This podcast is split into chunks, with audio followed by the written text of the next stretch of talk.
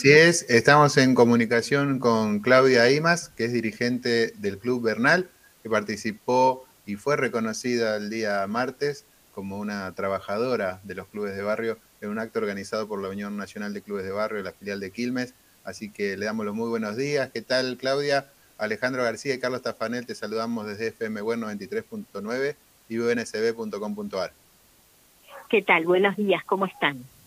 Muy bien, bueno, muchas gracias por esta comunicación y queríamos, bueno, hablar hoy con vos porque participamos el día martes de un acto que, fue muy emotivo porque fue un reconocimiento a, muchos dirigentes como vos, dirigentes y dirigentas que trabajan casi siempre en silencio y que es bueno que sean reconocidos por toda la tarea social y todo el trabajo que realizan por las instituciones. ¿Cómo, cómo lo viviste eh, a este acto vos del día martes?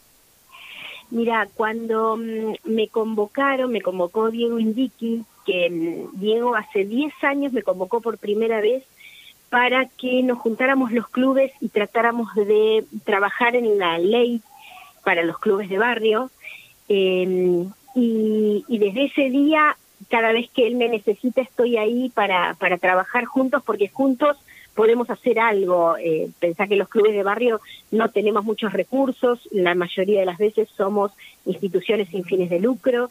Eh, lo habrás visto el martes, los clubes trabajan desde eh, para comprar zapatillas, remeras, eh, para una copa de leche, para un tercer tiempo.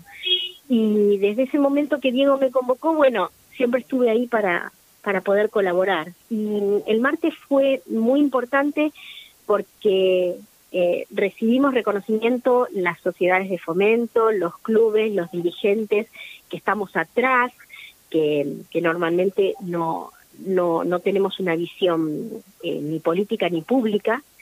Y, fue sumamente emotivo. Hubo gente del deporte, hubo gente de las comisiones.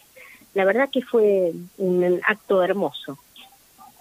Eh, eh, muy buenos días, Carlos Tafanel te saluda. Eh, ¿Cómo te va?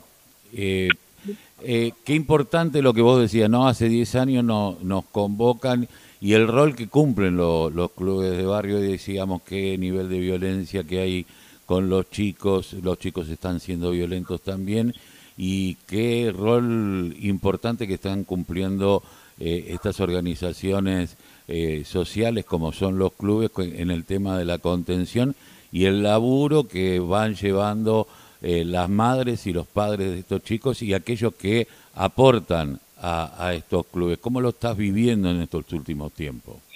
Mira, nosotros em, somos un club bastante atípico de con respecto a los clubes que hay dentro de la Unión de Clubes porque no somos un club de fútbol. La mm. mayoría de los clubes que, que obtuvieron reconocimiento el otro día son clubes de fútbol. El nuestro básicamente es un club de básquet y, de tenis. Pero en básquet tenemos más de 200 chicos. Y siempre que trabajamos eh, desde la subcomisión de básquet y ahora desde la comisión directiva, decimos que cada chico que podamos sacar de la calle o de la computadora o del celular para llevarlo al deporte, ya es un pago enorme por el trabajo que hacemos. Eh, porque mm, capaz que hoy tenemos un enemigo más silencioso, que es la computadora y el celular, que lo que antes nos pasaba, que era la exposición en la calle, ¿no? Em, y el club tiene que cumplir muchas funciones, la de enseñarle a los chicos a compartir, a apoyarse, a no discriminar, em, hay mucho trabajo y por eso te tenés que rodear siempre con gente que sea eh, además de buen profesor o, buen técnico, con alguien que sea buena persona, porque tienen que enseñarle muchas cosas a los chicos desde el club. Es el segundo hogar de los chicos. Y Claudia, eh, yo pensaba mientras vos hablabas, dice, ¿cómo es la experiencia de eh, juntarse y tener otros clubes que tienen tal vez otro una realidad totalmente distinta y, y, intercambiar experiencias con otros gente que hace el mismo laburo que haces vos, a lo mejor en barrios más vulnerables?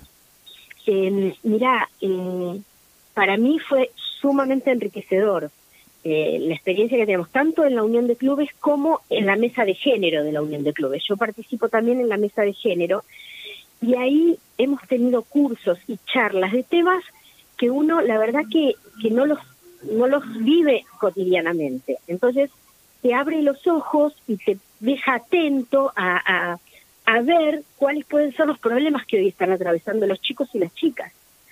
Eh, entonces, a mí me sirvió un montón y, y hemos intercambiado eh, eh, Zoom, donde cada una fue hablando de su experiencia. Te hablo de gente, por ejemplo, que dirige un comedor, de gente que dirige un equipito de fútbol, eh, de gente que está incursionando en el fútbol femenino. Entonces, las experiencias son tan diversas que a todas nos enriquece un poquito lo que comenta eh, la otra o el otro dirigente, ¿no? Hablaste, Claudia, de esas realidades no distintas que hay, que muchas veces en los barrios más vulnerables tratan situaciones a veces de, de ir, hay que organizar un comedor, alguna jornada solidaria, porque las dificultades económicas están a flor de piel, y también de las realidades que vos vivís en el Club eh, Bernal, con sacar a los chicos de la computadora, sacar eh, que tengan ahí también un ámbito de donde hacer otro tipo de, actividades.